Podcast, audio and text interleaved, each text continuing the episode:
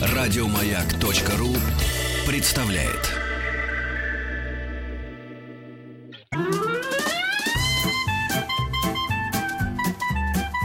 Один Вадим.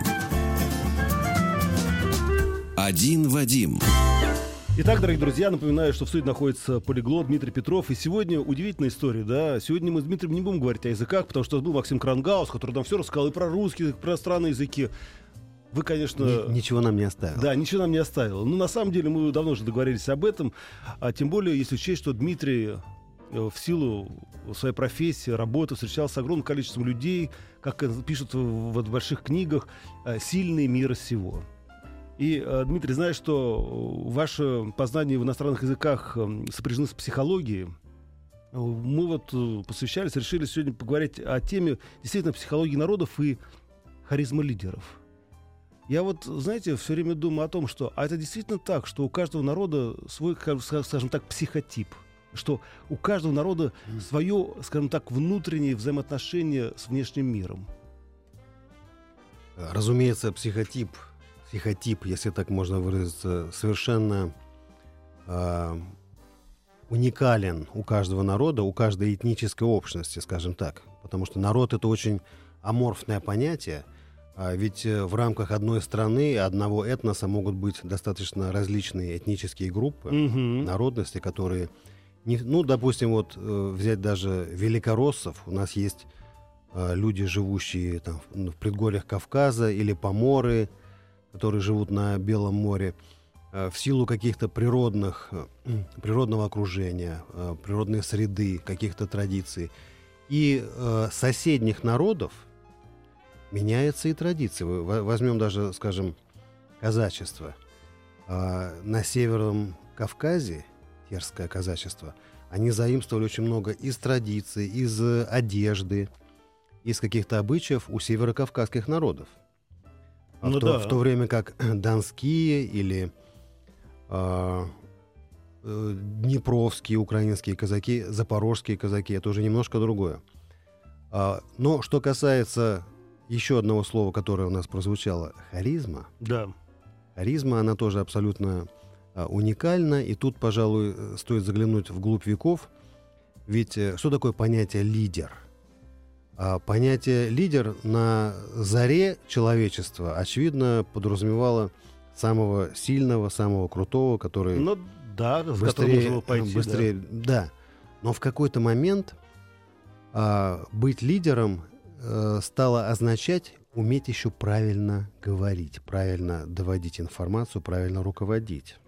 О, это очень И- важная история. Да, то есть вот эта некая функция, которую в примитивных, в первобытных культурах играет шаман или жрец, она, в принципе, тоже передается по, по наследству, и, так сказать, в современности мы можем видеть лидеров, в том числе политических лидеров, которые в чем-то немножко шаманят и выполняют вот такие ритуальные функции. А смотрите, Дмитрий, ну давайте, как говорится, ладно, отойдем сейчас пока от э, общности народов, людей, психотипа, перейдем сразу к харизме. Э, если возвращаться к Древней Греции или к Древнему Риму, ведь у них было такое понятие, как ораторское мастерство, с помощью которых люди могли управлять толпой. Скажите, ну, вот вы, наверное, читали, да, ведь труды Цицерона и э, Демосфена и всех остальных. А насколько актуально, скажем так, учение об ораторском мастерстве Древней Греции Древнего Рима по отношению к нашему времени? Абсолютно актуально. А Причем э, здесь как раз э, мы видим э, важность этих двух факторов. Э, харизма, то есть личные качества конкретного человека, конкретного лидера, и э, этнические характеристики того народа, в котором он, так сказать, проявляет свои таланты. А, ну, простой пример. Вот мы знаем, что э, лидеры прежде всего проявляют себя через какие-то ораторские свои э, характеристики. А, Мы можем вспомнить, э, что, например, наши э, вожди Советского Союза, а, Ну, не очень Представители руководство коммунистической партии могли иной раз выступать с многочасовыми докладами, которые ну, у большинства населения вызывали неподдельную скуку. Не, ну, А. Никита Сергеевич был такая. Я посмотрел, кстати, Ну, несколько его выступлений, он был такой Ну энергичный. да, тогда да, он еще был, э, был живчик, и, и про него отдельная история, потому что у него как раз были вот эти харизматические свойства, которые а, э, позволяли ему выбиться вот из общего ряда этих скучных, унылых Мгм. советских руководителей, многих из них. Но мы знаем в то же время э, такие примеры, как э, Фидель Кастро. Да. А Во время его многочасовых выступлений все население Кубы э, слушало его по радио, смотрело на телевиз... э, по телевидению у тех, у кого был, был телевизор. Ну это деле. Абсолютно завороженные. Причем, если спрашивать, э, спросить у них потом, о чем говорил, а, сказать, о чем говорил команданты, они не скажут, но они скажут, что это, ну, так он говорил, и, и они делятся между собой. Слушайте, Дмитрий, То есть это определенный энергетический заряд. а я правильно понимаю, что для человека даже не важно, что он говорит. В первую очередь важно, как он говорит. Вы просто сейчас сказали, действительно, ведь очень часто я даже не очень понимаю, о чем говорит, например, тот же самый Фидель Кастро. Ну, Испанский у меня на таком мини- минимум, минимуме, да, и в то же время я видел его выступление и понимаю, что я не мог оторваться от этого. Да? Да, это правильная мысль. Слушайте, ну давайте начнем. Если мы говорим о харизме, давайте начнем с самого простого, это с голоса. А что делать с голосом? Ведь без э, хорошего голоса невозможно, скажем так, достучаться до сердец а, каждого человека. А, да, есть определенные свойства, которые даны э, Богом или природой, а другие качества или свойства можно в себе воспитать э, или э, им научиться. То есть определенный тембр, ну точно так же, как э, талант вокалиста, а, можно совершенствовать с помощью определенных э, техник, э, определенного образования. ну скажите, вот у вас, голос- например, вот глубокий такой баритон, это благоприобретенный или он такой был всегда у вас? Ну, я не- ничего, в отличие от волка из э, сказки про семерых козлят, э, я не, не обращался к кузнецу, чтобы он мне Ну под- да. подковал, подковал голос. Но, естественно, какой-то опыт позволяет наработать помимо данного тебе природой а, какие-то а, техники, связанные с тембром, с диапазоном голоса, с интонацией, с ритмом, э, с темпом. Мгм. Все это, все это очень важно. Я почему спрашиваю, вы знаете, совсем недавно я прочитал интересное а, исследование. Оказывается, э, до революции, еще в 19 веке, был такой врач, Илья Грузинов. Вы знаете, в чем дело? Вдруг он пришел к выводу, что наш голос — это не только голосовые связки, и не только наше тело, как резонатор. Знаете, что он делал? Он, оказывается, в 12 году, когда была Бородинская битва, после битвы он ходил по полю, которое было усеяно телами, и находил тела, у которых была оторвана голова. То есть она, ну, тело без голосовых связок. И он вместе с санитарами надавливал на грудь этих еще практически живых людей. И тела издавали звуки. И тем самым доказал, что действительно звукоизвлечение из нашего организма это не только голосовые связки. Я просто недавно прочитал, конечно, я был такой немножко в шоке, но подумал, Мгм. как интересно, ведь действительно все наше тело это практически живой звук. Ну да, да, такой достаточно э, шокирующий эксперимент. Э, Впрочем, очевидно, был оправдан какими-то э, высокими целями Ну да. этого ученого, этого врача. Но надо сказать, что есть фактор определенной насыщенности энергии, определенной эмоциональной энергии. Э, Если изучить, э, а сейчас, э, слава богу, благодаря интернету есть возможность посмотреть выступления многих великих а, ораторов. Великий это не обязательно хороший, не обязательно позитивный. Это человек, который вы- является выдающимся для своего народа, для своего времени. То есть были достаточно отрицательные персонажи, допустим, тот же Адольф Шикльгрубер, более известный как Гитлер. Но посмотреть его выступление, Я знаю, я смотрел. да, это потрясающее явление. Просто мы, мы видим, как постепенно он раскачивается и раскачивает публику. И унылые бюргеры после пары кружек Ну, пиво, а, да. пиво, вдруг они приходят в выступление, и у них загораются э, глаза, они готовы крушить там всю, всю Европу. Это а, умение не просто подбирать правильные слова, это умение правильно рассчитать вот этот энергетический заряд и насытить им все, что ты произносишь. А Смотрите, вот если возвращаться уже к нашей истории, да, у нас же в Европе есть тоже такие лидеры, которые действительно поражают своими ораторскими навыками. Это тоже Ципрос, например, в Греции. Или, например, тот же самый Берлускони в Италии. Я смотрю за их выступлениями, когда они выступают, они умеют эмоционально и заразительно говорить о том, что, как говорится, волнует простых людей. То есть это действительно очень важно. для политика умение говорить, и самое главное, заразительно говорить. И как этому научиться? Да, и именно как говорить, э, пожалуй, часто важнее, чем что человек говорит. Ведь есть очень много э, достаточно умных, образованных, эрудированных людей, которые выступают с какими-то экономическими, политическими программами, говорят умные вещи. Но э, то, что говорят они их недостаточно выразительно или с отсутствием вот этого энергетического заряда, делает их абсолютно пресными и фактически их не слышат. То есть фактически э, мы э, видим то, что отклик э, в сердцах и в ушах людей э, находят прежде всего заряженные э, ре- речи, выступления, слова, лозунги, а, которые отдаются не только в ушах, но и в сердцах людей, которые им внимают. И в, современной, в современном мире, в частности в европейской политике, мы, конечно, видим таких, Слушай, таких Дмитрий, персонажей. А как сделать так, чтобы наш голос, голос зазвенел, чтобы он начал говорить? Я понимаю, что есть технологии, ну как там, как у Мгм. вокалистов, да, а есть какой-то внутренний психологический аспект. Ну, э, скажем, э, есть э, действительно набор чисто технических средств, Ну да. которыми пользуются... Дыхательная том- гимнастика да, там. Дыхательная, дыхательная гим- гимнастика а, и определенная работа с диапазоном голоса. Но я считаю, что еще более важно, чем вот эти технические детали, это внутренний энергетический заряд, в частности, эмоциональная визуализация А того, как о это чем мы добиться? говорим. То есть было замечено, когда ну, проводились соответствующие исследования людей, которые оказывали максимальное воздействие на своих слушателей, на публику, что все эти люди в разговорах со своими там, бл- близкими делились, что все, что они говорят, они представляют как визуальный образ.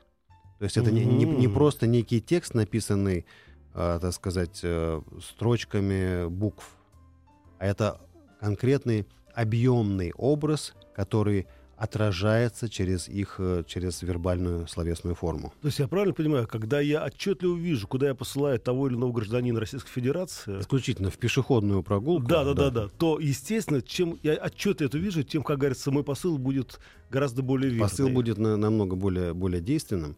И возьмем примеры из той же истории, когда э, люди, которые э, могли какую-то многотомную политическую, экономическую идею, программу воплотить э, в ряде очень простых, незамысловатых лозунгов, пользовались гораздо большим и успехом, и эффектом. Слушайте, друзья, ну, я думаю, что вы нас внимательно слушаете. Я напомню, что все ваши вопросы мы можем совершенно спокойно получать по нашим средствам массовых коммуникаций. Это телефон прямого эфира 728-7171, код города Москвы 495. Это смс-портал 5533. Все сообщения сейчас слово «Маяк». И WhatsApp плюс 7967-103-5533. Мы говорим о психологии, мы говорим о голосе, мы говорим о харизме. Не только лидеров, но и простых людей. И, Дмитрий, вы знаете, чем дальше, как говорится, мы продвигаемся в этом направлении, тем больше я понимаю, что это может сделать каждый. Главное только желание. Вот вы сейчас сказали несколько таких простых вещей, я вдруг подумал, ну да, вот, я говорю, действительно, вот, знаете, вот хочешь тогда послать, я прям думаю, «Ой, я тебя сейчас пошлю, и прям как я вижу, вот куда я пошлю, и сразу у меня это четко, как говорится, в голосе появляется металл и твердость. Настя, извини, что я посмотрел на тебя в этот момент. Настя, никуда не хочу послать, это нашего звукорежиссера. Друзья, помолчим и продолжим.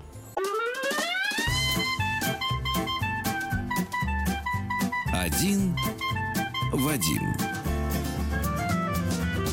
Один Вадим. Итак, уважаемые друзья, напоминаю, что в студии находится полиглот Дмитрий Петров, и мы говорим сегодня, как ни странно, не о языках, а мы говорим, в принципе, о голосе, о произношении, мы говорим о харизме и о людях, которые по велению судеб и сердец избирателей становятся лидерами своего государства. Ну, а может быть, и по другим причинам. Да, вот как Дмитрий говорил о том, что на самом деле любой политик и любой э, руководитель государства должен уметь говорить. Говорить правильно. Это очень важно. Напомню, смс-портал 5533. Все сообщения сейчас слово «Маяк» и WhatsApp плюс 7967 103 5533. А, Дмитрий, ну мы вот еще раз, конечно, убедились в том, что когда вы сейчас говорили о том, что действительно для человека важно не то, э, даже что он говорит, а то, как он говорит. И мы говорим о том, что все действительно в наших руках, и к- психологически, скажем так, э, составляющая это очень важна. Но если идти вот дальше по, к вопросу о харизме, вы знаете, я тут недавно тоже где-то наткнулся на удивительную фразу, что харизма — это когда человек знает правила игры, правильно, знает правила, четко правила, и потом их нарушает. Вот скажите мне, если это, скажем так, э, рассматривается с вопроса о языке, вот мы должны действительно знать законы построения, например, фразы, да? Мы, конечно, должны знать законы построения, и, и более того, есть законы, как нарушать законы. Даже так? Есть правила, как правильно нарушать правила. Ну-ка. Но э, и как правильно выдержать паузу и найти ту правильную секунду, в которой произнести свое веское слово. А как этого добиться? Ну вот и есть известная история, вспомнилась, про Шаляпина, а, который выступал вместе в опере, не помню, как звали его партнера угу. по спектаклю. И партнер его выдавал просто все, что, все, что мог. Великолепный голос, э, диапазон, э, сила, эмоции. Ну и зрители реагировали должным образом, принимали его. Потом в какой-то момент вышел Шаляпин и сказал какую-то короткую фразу шепотом.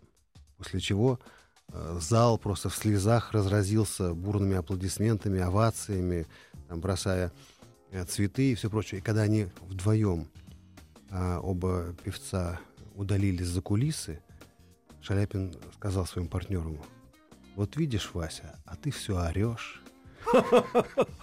Слушайте, вы знаете, Дмитрий, можно я похвастаюсь?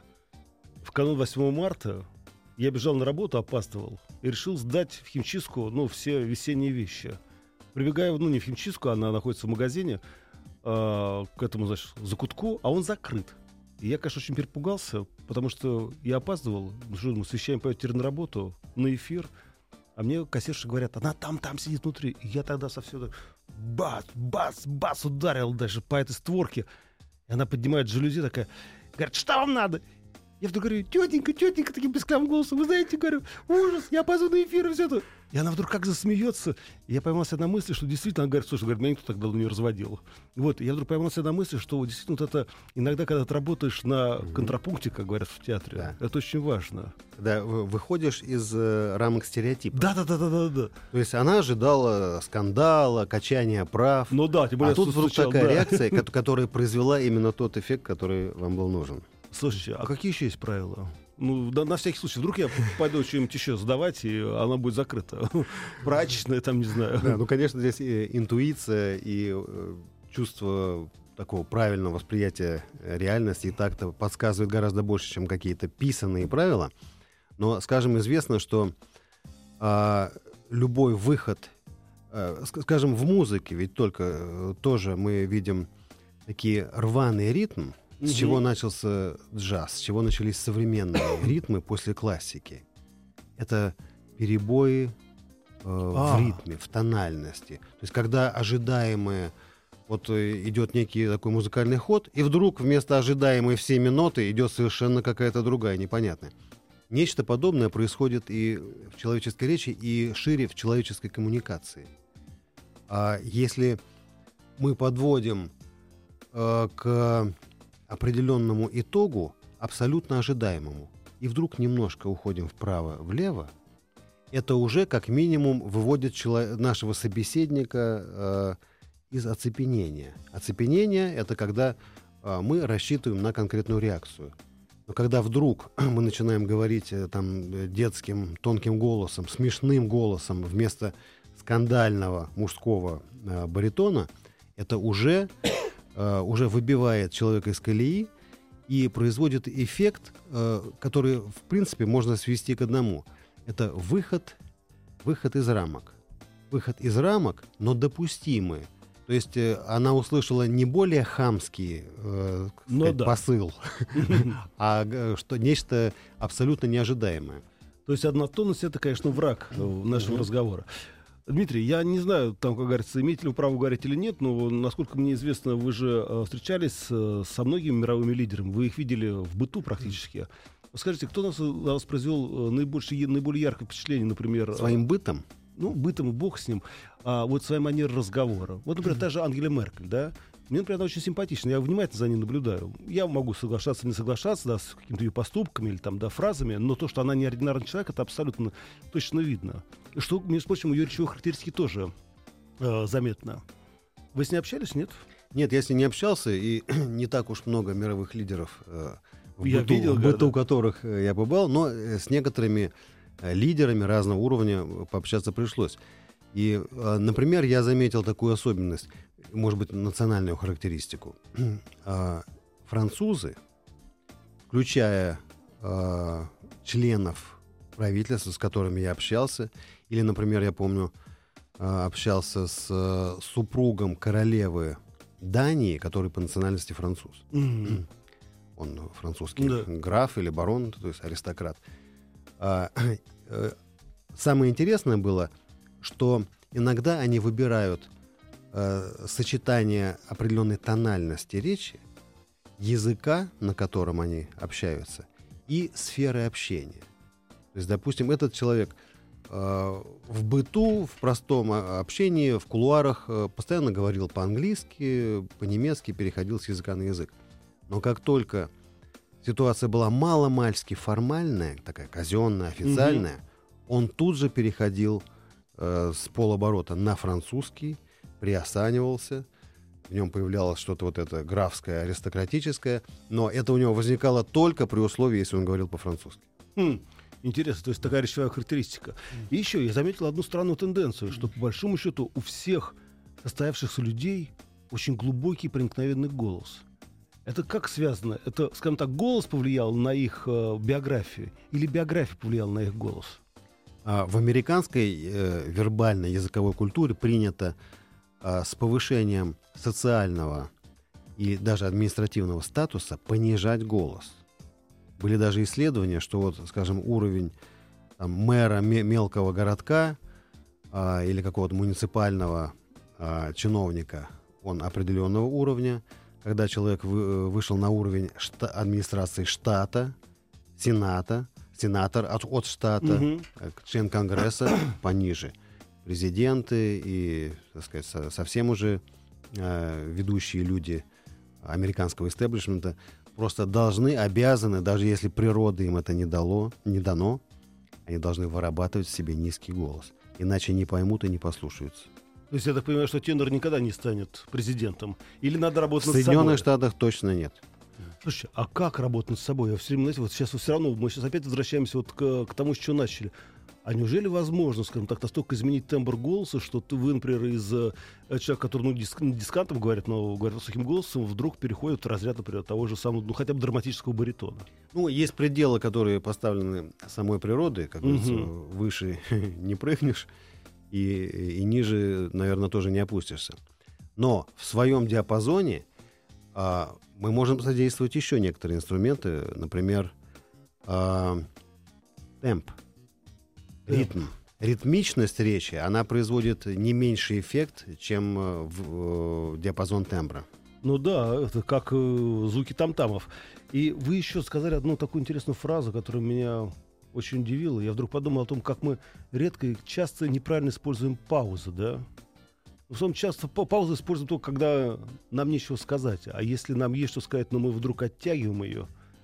И в то же время есть э, драматические, очень многозначные и очень значительные паузы, которые используются и в сценической речи, и, э, скажем, в каких-то в деловых переговорах. А этого можно Как- когда, научиться? когда главный, главный наш козырь, главный аргумент, мы пока э, его не озвучиваем, держим его на потом, но когда э, у противоположной стороны исчерпаны все аргументы, мы делаем, берем небольшую паузу и выкладываем то, что действительно поможет нам убедить собеседника. Хм, как интересно. Слушайте, ну и возвращаемся все-таки к психологии народов, да, ну, народ населения.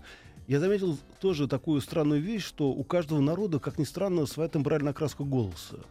Ну вот, например, да, вот э, недавно например, мы разговаривали э, с Монголией, э, о Монголии, с монголом я разговаривал. Я удивился, насколько у них резкий голос, например, да. Он не то, что неприятный, он просто резкий по отношению, например, к нашей речи. Вот русские, в основном, ну, вот россияне, ну или русские, как угодно, у них достаточно мягкая такая м, не ярко выраженная речь, например. Англичане говорят очень громко, очень четко, меня всегда это поражает. В этом есть какой-то действительно, э, м, в этом есть какая, ну, какая-то логика. Ну, э, в этом есть э, очень даже очевидная логика, потому что вот перед этим мы немножко э, говорили про статус американцев Да. в соотношении с их голосами. А речь даже идет не только о разных языках, но даже о вариантах одного и того же языка. Потому что в Великобритании все ровно наоборот. Аристократический голос должен быть приподнятым, должен быть выше, чем э, голос простолюдина. А, американцы культивировали вот эту обратную, э, отторгая, освобождаясь от колониальной зависимости э, не только страны, но и английского языка, британского языка, они культивировали другие качества.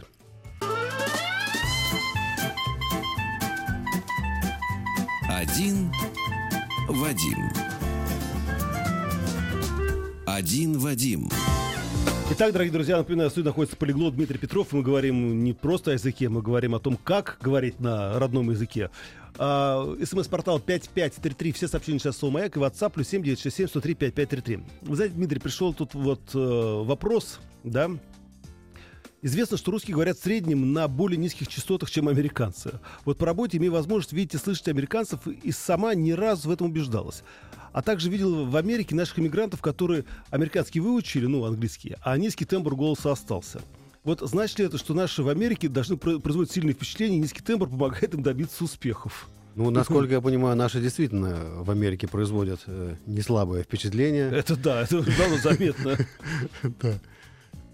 И э, более того, мы знаем, что э, ну, есть целые районы, например, в том же Нью- Нью-Йорке, пресловутый Брайтон-Бич, э, где раньше жили совершенно другие этнические э, группы населения, но Да выглядели по-другому э, немножко. да. русскоязычные отжали этот район в хорошем смысле. Но смотрите, Дмитрий, вот все-таки возвращаясь здесь к тембру голоса, я понял, что э, чем голос более ниже, тем, естественно, м, он, э, скажем так, он более доступен для большинства людей, а самое главное, он более утвердителен, он более убедителен.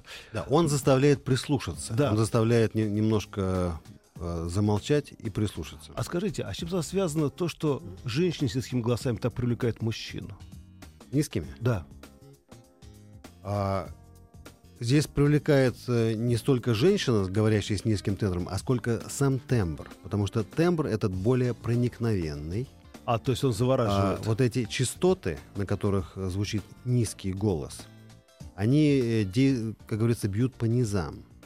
Бьют по, э, так сказать, ну, скажем, энергетическим центрам человека, которые отвечают за интимные отношения. М. Вы знаете, тут у нас недавно был греческий режиссер Теодор. Вот видите, Разополос. И вот он как раз тоже говорил о том, что очень, очень важна эта связь, как говорится, головы и других частей тела. Слушайте, но э, тогда, Дмитрий, я понимаю, что у вас богатый опыт. Объясните мне одну простую вещь. Почему женщины, когда они не могут добиться исполнения какого-то решения, да, особенно когда это связано с не логикой, а просто вот настроением, почему они начинают кричать? Особенно вот таким высоким голосом. Вот с чем это связано? вы хотите, чтобы я вам все рассказал про женщин? Да таки да. Я думаю, надо пригласить кого-то еще. И вместе Да. будем И расспрашивать. будем их расспрашивать и размучивать. И тогда а, напоследок последний вопрос. Скажите, почему у детей такой громкий голос? Ведь они такие маленькие, они такие комочки тепленькие.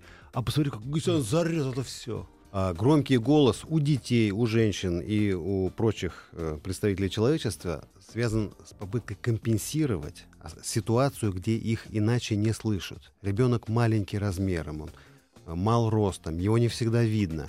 Единственное, как он может компенсировать, заполнить это пространство, это повышением э, громкости голоса. Не тембра, конечно, но э, громкости голоса. И, в принципе, добивается своего.